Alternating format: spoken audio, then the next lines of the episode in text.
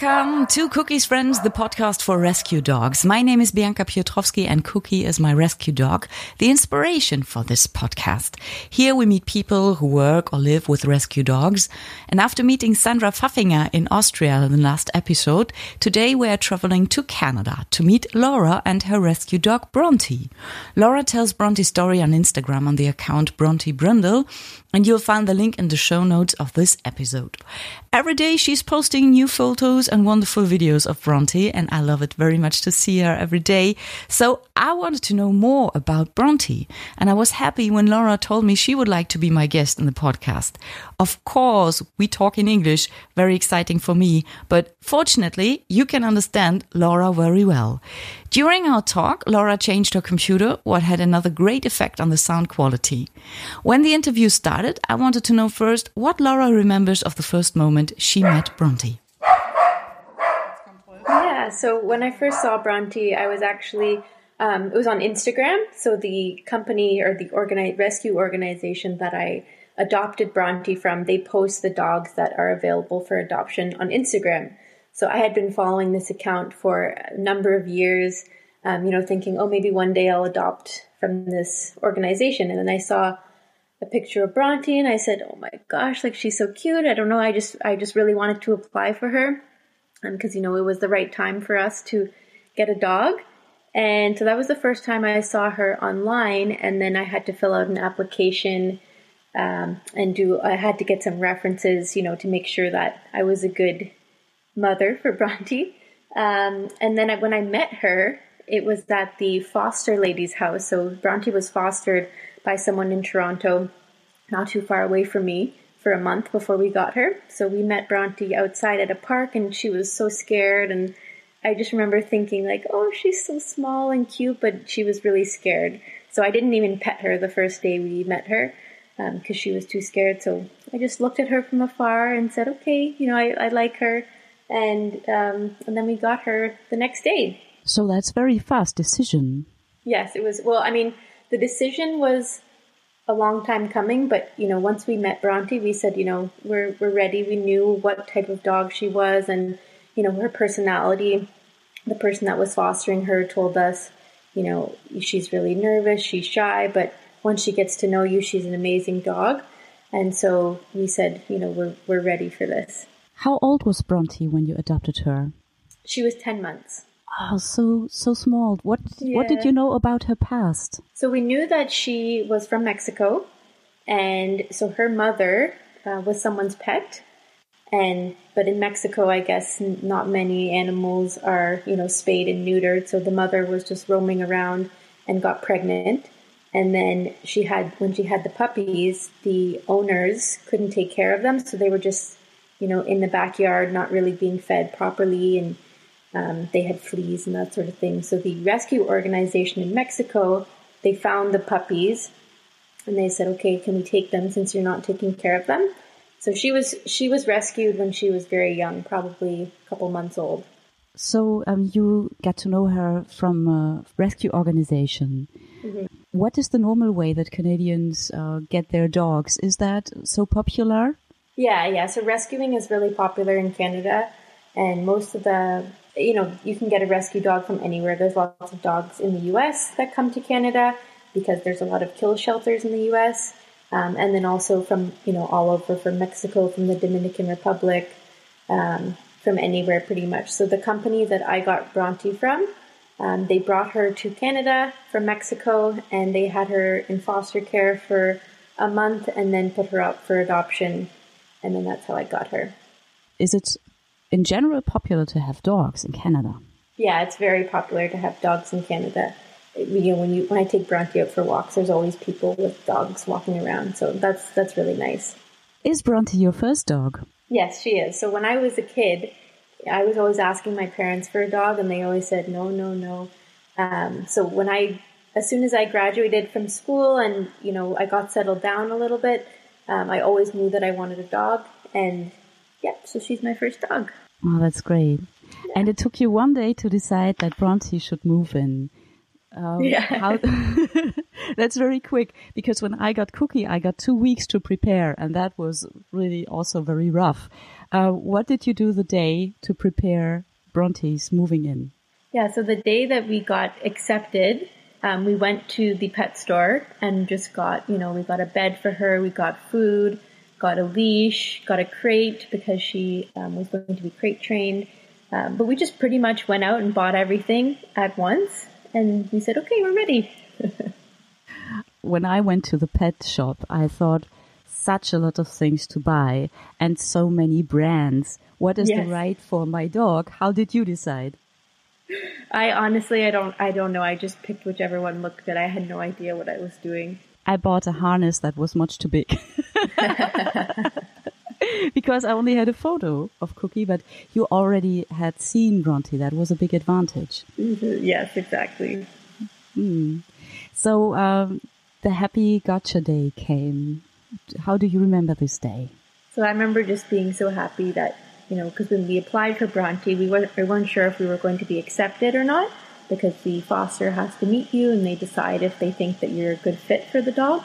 Um, so, you know, when I got it, we got accepted, I was so excited and, you know, I just was so nervous because I knew that she was going to be, it was going to be an adjustment. They warned us that, you know, it's going to take a few weeks for her to get comfortable with you. And so I was nervous, but I was excited and I, I had wanted a dog for so long. So I was just so, so happy. How do you think this day was for Bronte?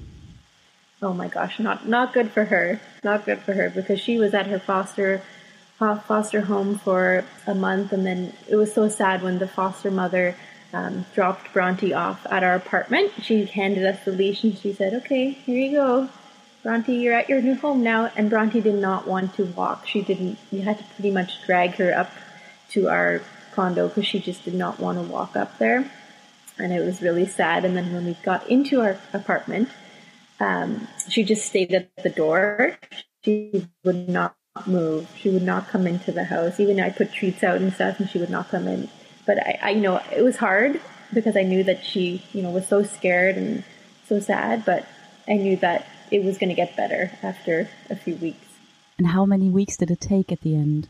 Well, I thought it was going to take a couple weeks because that's what the foster said when they got her. They said that she didn't come out of her cage or her crate for two weeks. So they didn't even, they weren't able to take her on any walks or anything. They just had you know, those pads that um, the dogs can go to the washroom on. Um, so I thought it was going to take two weeks, but it actually only took five days.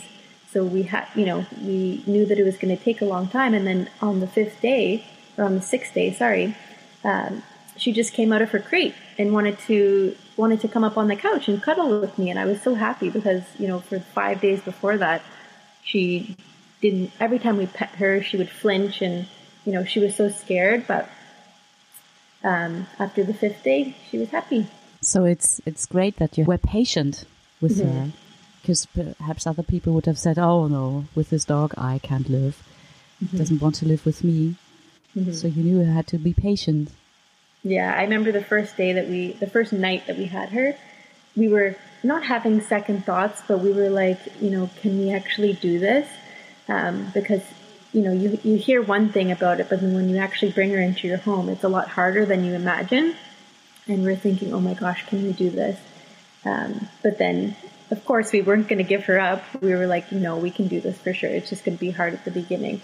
Um, but yeah, patience for sure. What were the next steps for Bronte to get um, used to your home and to your life? Yeah, so after that, the challenge became going outside because you know, in the condo, in the apartment, she was a lot more comfortable. But once we took her on walks and stuff, she would get really scared again. So, you know, we'd be taking her on a walk and she's shaking the whole time, really wanting to go back home. So that's still a challenge and we're still working on that, but she's definitely a lot better. Um, there's certain things that she's scared of, like bikes and skateboards. I don't know, for some reason, she's scared of those two things. Um, but we found that doing tricks and playing games with her outside really helps. So bringing really good treats and getting jump up on things and doing lots of fun things like that uh, got her a lot more comfortable with being outside. But it's still a challenge. And then the other thing that was a challenge at the beginning, but is a lot better now, is meeting new people. So she was really scared uh, meeting our friends and family when you know, when we first got her, it took her a while to get comfortable with everyone and learn who everyone was. But if anyone has treats, then you're her best friend. So we had to give her lots of treats, meeting new people, and now she loves everyone. That's great. What treats mm. does she love the most? Oh my gosh, she's actually great because she likes everything, like even her dog food, she loves it. You can use that as treats and she'll do pretty much anything. Um, but she likes hot dogs. Those are a really good treat to use outside when she's a little bit more scared. Um, carrots, she likes. Honestly, she likes all food. I haven't seen her say no to anything. That's really great because Cookie is really picky. So, yeah, it has to be uh, some meat. Um, yeah. Cookies are not so good. That's funny. Oh my gosh. Yeah, bef- right before I got on the call with you, um, Bronte was in the kitchen with my mom, and my mom was feeding her celery and honeydew, and you know, Bronte loves all that stuff. Does she have food from the can, or do you prepare the food freshly? No, we just give her the dry kibble dog food. And how did you choose that? Uh, so that one, we had some friends that had always used that one from a store called Costco. I'm sure you may have heard of it. Um, it's a popular you know retail store here in Canada and we had friends that used that dog food and our vet said that that one was fine so we've just been using that one since we had her you said that when you're outside with Bronte, you calm her and relax her a little bit by doing tricks. So mm -hmm. I also saw that on Instagram, how many tricks she knows. That's really great. Did you use a trainer or was it your own work with her? Yeah, so when we first got her, I did bring her to training um, for it was a month long, so we went for four four sessions, and it was pretty good. But I think that I knew a lot of the stuff already just by going on YouTube. So you know things like teaching your dog how to sit, stay down.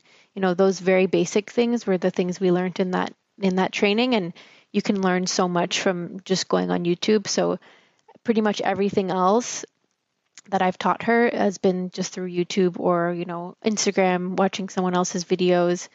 Um, but since Bronte likes so much food, she's really easy to train because she always wants the treat, right? So she'll she'll do whatever you want her to do to get the treat. That's really a big advantage. But because mm-hmm. there are also dogs uh, who say, "Well, I don't care. I'm not in the mood for tricks." Exactly. Mm. What is important for you? What does she have to learn? Yeah, I think that the most important trick that we taught her, which is not really a trick, but um, waiting for her food. So when there's something on the floor or on the ground, um, you know, if we put the bowl of food in front of her, we, she has to wait until we say okay to take the food, and that's really helpful. If say you drop something while you're cooking that she can't eat, maybe it's a spicy pepper or something, and you say leave it, she won't go get it. Like she knows to not get it. So those types of things that are more for her safety, or even when we're outside on a walk, if she sees, I don't know, today we were walking and we passed by a dead squirrel. So I don't want her to go up and chew that, right? So we say leave it, and then she knows not to take it. Oh, that's great. That's great when she can do that because that means a lot to her to leave a dead squirrel on the floor and to pass by. Yeah, smells good to her. Yes.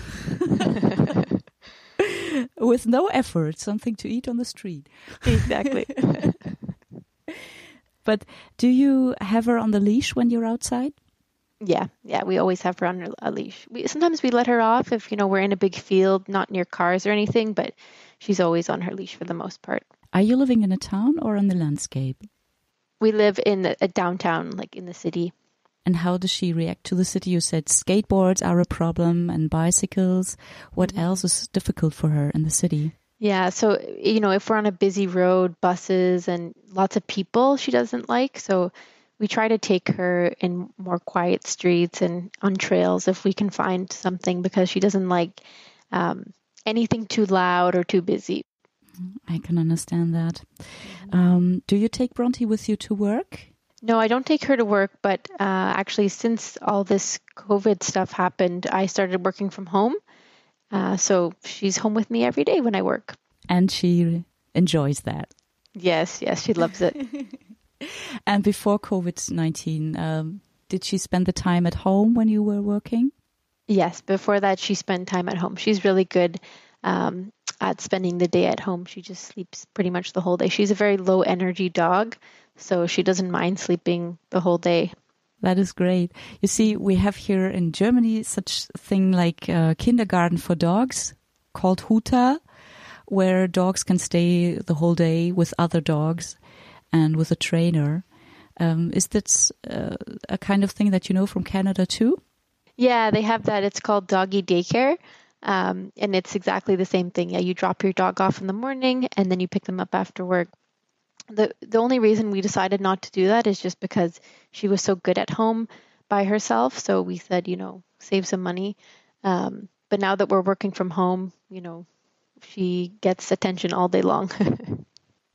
and will that uh, stay, that home office thing, or will you have to go back to work? No, they switched so permanently. We're working from home now. Wow. So it was not a big problem for for Bronte to stay at home. You didn't have to do a lot of training. No, so actually, before we got her, uh, the person that was fostering her had crate trained her. So, you know, she was used to being in her crate for the whole day. And they said, you know, we, they would leave her at home when they went to work. And she liked being in her crate the whole day. Sometimes we would give her the Kong. We'd put peanut butter in it or something, and then we'd freeze it. And then we'd give it to her right before we left. So that lasts her sometimes an hour um, you know, and then she would sleep most of the day anyway, so it wasn't too bad for her. I think that peanut butter is a very, very good convincing. oh yeah, she loves it. oh, that's great. Is Bronte a dog that likes to go with other dogs, or does she like to be for herself? She's definitely more reserved and likes to be by herself. Like we, when we first got her, we tried to take her to dog parks where you know there's lots of dogs off leash, and she likes to sniff them a little bit, but you know, she more likes to watch what's going on. Uh, but it's funny actually, we took her to my boyfriend's parents' place a couple months ago, and they have two dogs, and we thought she wasn't going to get along with them because they're crazy, high energy dogs that love to play, and you know, they're just basically the opposite of Bronte. And so we thought, oh, she's not going to like them. But it was so funny. After about a week of being there, she turned into a completely different dog. We had never seen her play with another dog before. And she was playing all day long with this other dog. And it was so nice to see because it was really like her letting go and just becoming a normal dog. It was so nice to see her play. And because we had never seen that before. That's great. So, are you thinking about having a second dog? Yes, we would love to get a second dog. So actually, since all this COVID stuff happened and we're allowed to work from home now, we are trying to move into a new city with where we can get a house because right now we live in an apartment. So once we get a house, then we can get another dog because we'll have more space. And I just can't wait for the day that we get another dog because I think Bronte will be so happy. I think so. Oh, that's great. And I wish you the best of luck that you will get a beautiful house and a beautiful dog. yeah, thank you. Yeah, that will fit with, with Bronte. That will be a very big um, task to find the dog that fits to her. Yeah, I think so too. And it's interesting because it seems like she doesn't really like dogs that are bigger than her. Anything that's the same size or smaller, she likes. Um, but I was thinking, you know, if we get a dog as a puppy, then it will start smaller than her and then grow up to be bigger than her. So maybe that's okay. That's possibly a good idea. Right. Yeah. was she in a good health when she came to you, or did she have some issues? No, we're actually very lucky. She has had no health problems whatsoever. So when we got her, you know, we took her to the vet to get checked up, and we haven't had any problems with her. So we take her once a year for a checkup, and then we also take her to get if she needs any shots or vaccines. Um, but we we've been really lucky with her; nothing's gone wrong. Oh, that's great. Does she love to go to the vet, or is that a problem for her? yeah, she so anything with new people is hard for her, so she doesn't really like uh, going to the vet. Um, the last time we we took her to the vet, um, they're not letting anyone in the waiting room because of COVID, right? So I had to leave her at the door. And she did not want to go into the vet. So they had to pick her up. And it was this older woman picking her up. And I just, I was just standing outside laughing, looking through the window because, you know, Bronte's not a very small dog. She's 35 pounds. So um, was just so funny to see them have to pick her up like a big baby. and how did she react? Oh, you know, she's she's actually good. Like she's very submissive. So, you know, when she's not happy, she's she's never shown aggression towards anyone. So, you know, she just kind of accepts it and then is sad, but you know, she doesn't do anything. She just lays there. And how did you choose your vet? Oh, the vet actually was the foster that was taking care of Bronte before we got her. It was her vet. So she recommended the vet and I didn't really know anything about a good vet or not, so we just chose that vet and we've had no problems. Oh, that is very good. Do you have a kind of a dog insurance for her Bronte? Yeah, so they do have dog insurance here. Um, we decided not to get it. We just have a little bit of our savings go in every month to make sure that we have enough money in case of an emergency, um, but we don't have pet insurance. Uh, what is, are the prices in Canada? Is that expensive or? Yeah, it can be mm. expensive too. Like um, I said, we we haven't had any problems, but uh, you know, getting a vaccine I think is thirty dollars, and then getting her flea medication every year is $150. Each visit to the vet, even if you don't have to do anything, is $80. So it does add up really quickly. That's a lot. Mm-hmm. I think the, the vaccine is like here in Germany, but just showing up and having to pay $80, mm-hmm. that's a lot. Mm-hmm. Uh, when you found Bronte, when you look back, what did you expect and what turned out was totally different? um, let me think. So I think I expected it to be a little bit harder.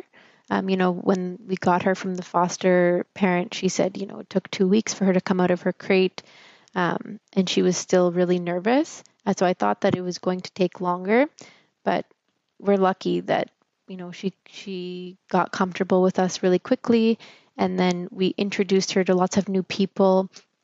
Um, over time. And we're lucky because after someone meets Bronte one or two times, it, she's good after that. So I thought it was going to be a lot more of a struggle every anytime she met someone other than me or my boyfriend. Um, but that's really good. She has really good memory, so she could see someone and then six months later see them again, and she'll remember. Oh, that's very good. Mm-hmm. What was um, the most beautiful thing that you did together? I think when we took her, we took her on a trip out to British Columbia. Um, so we had to fly with her, which I was very nervous about. Um, but being able to see her in a new a new city, and you know, she got to go hiking, go on all these beautiful mountains, go in the ocean for the first time. That was such an amazing experience because she just you know we she was so I could tell she was so happy. She doesn't like the city, so anytime we are able to take her out, you know, into the mountains or into the forest. She she just is so happy. So I love doing that with her. Oh, do you remember the first time Bronte meeting the ocean? How was that? She wasn't sure about it actually. Um, you know, the waves coming in, she every time the wave went out, she would go look and then when the wave came in, she would run away. Um, but if you throw a stick in the water, she'll go get it. But she doesn't like to swim, so you know we you can carry her into water that's deep and then she'll swim to shore, but she likes to stand in the water. That's the same with Cookie when he goes to the water, just uh, water to the stomach. That's that's yeah. okay, but not deeper. yes, exactly. Mm, would you do everything the same way you did it when Bronte moved in, or would you change something today with the knowledge that you have today? You know, I don't think I would change anything. I think that we actually pushed Bronte a little bit more than maybe some people would. After the first couple days when she wasn't coming out of her crate, we would lure her out with food and then close the crate so she, she couldn't go back in. Um, and, you know, some people might not agree with that because they think that, you know, everything should be on her terms. But I think it actually helped her learn that, you know, there was nothing to be afraid of and she needs a little bit of a push sometimes. So I think that I, I honestly don't think I would change anything. I'm so happy with how far she's come and the dog that she is today that you know I wouldn't change anything. How did Bronte change your life? Oh my gosh, she's like my little baby. Like she just changed my life so so much and all for the better, right? Like I've wanted a dog for so long and I'm just so obsessed with her. Like she makes me so happy seeing her every day and having her with me every day. She just it's just really happiness and gives me a sense of purpose too. So, you know, when you wake up in the morning, you have this little dog next to you and you know, you want to provide for them. You want to give them a good life. You want to make sure that they're happy.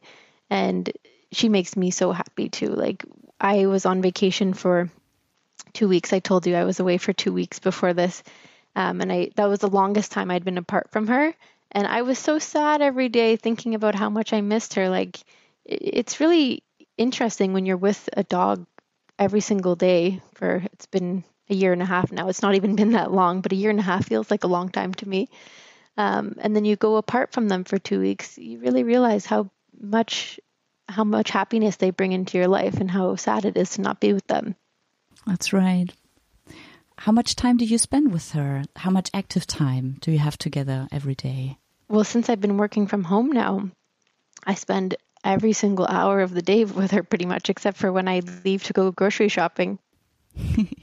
because it seems when when I uh, follow you on Instagram and I think that you spend a lot of time together also um, yeah uh, have quality time together by yeah. by learning tricks or um, having these or, or, doing these wonderful videos mm-hmm. yeah but I mean I would love to spend more time with her but she sleeps so much throughout the day that I'm bugging her if I spend more time with her.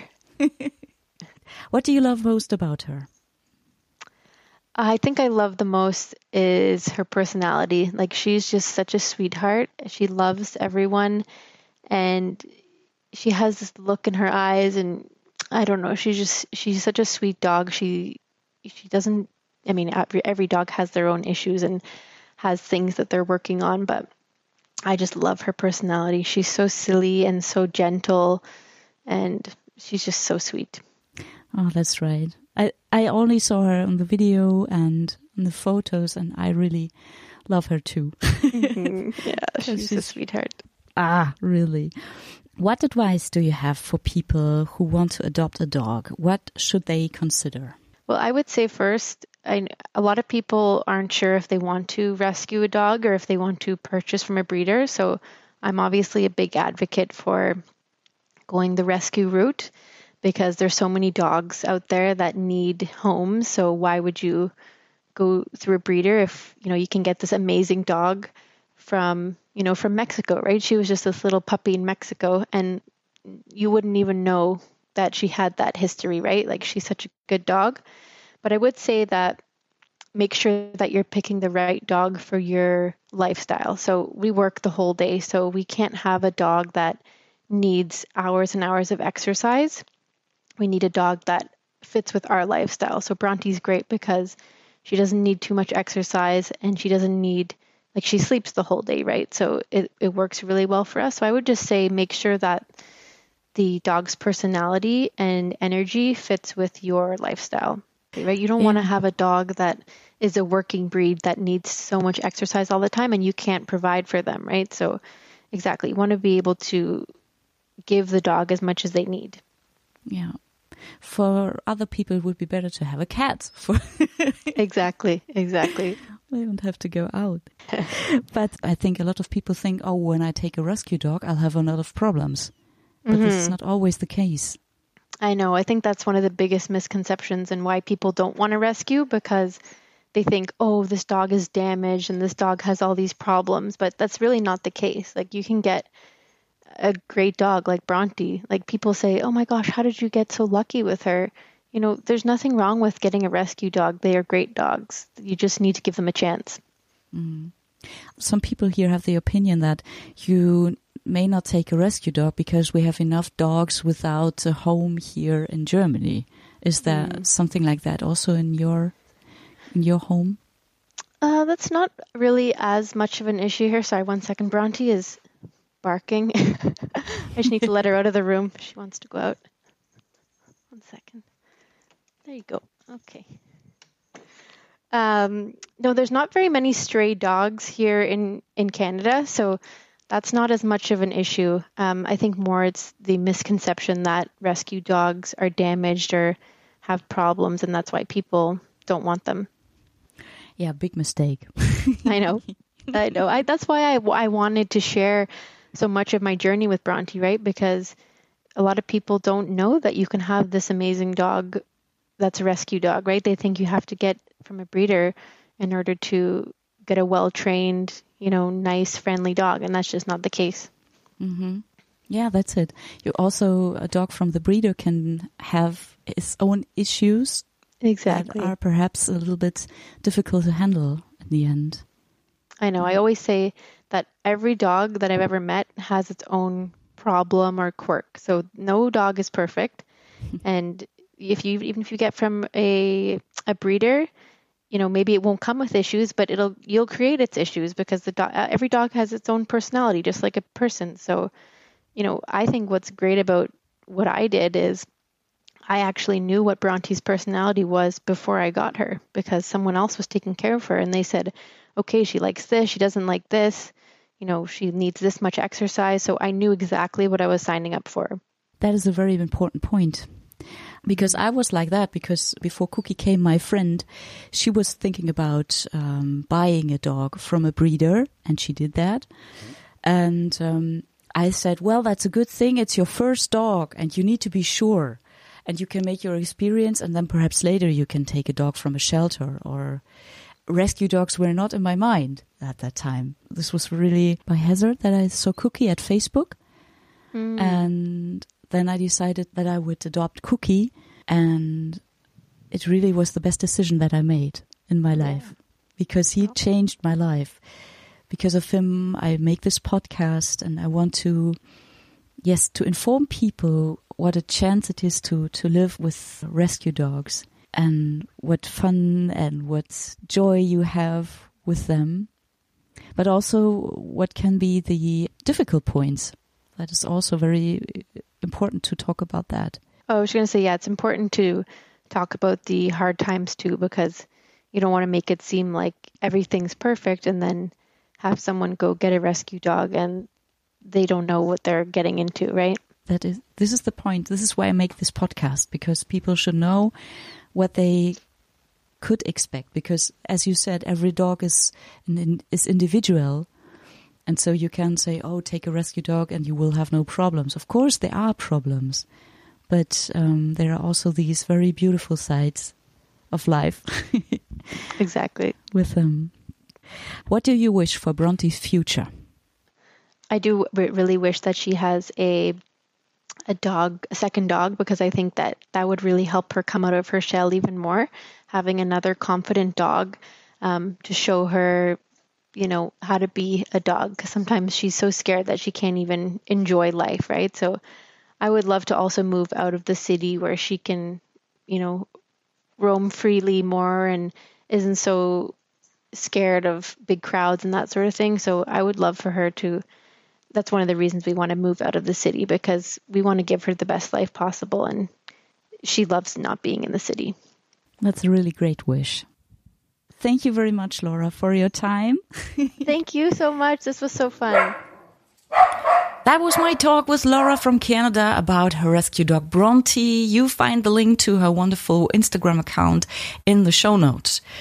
If you have questions about the podcast or about the episode, or you want to tell me the story of your rescue dog, please don't hesitate to leave me a message on my on the Instagram account Cookies Friends Podcast. So thank you for listening and tune in.